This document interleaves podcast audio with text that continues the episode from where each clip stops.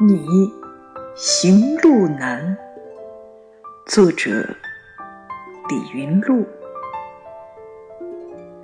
乡愁有时是反向的，我们会更眷恋尚未抵达的远方。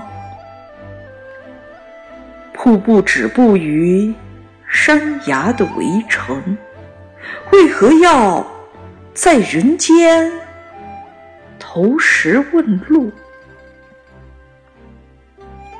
每一个字都掷地有声，也绝不反悔。醉意蓟北，追问山寺冷凝的钟声。草木之心，是春天的心，是柔软的心。月光自愿落在。我们掌心，一生都要做落榜的人，做走投无路的人，做诗人。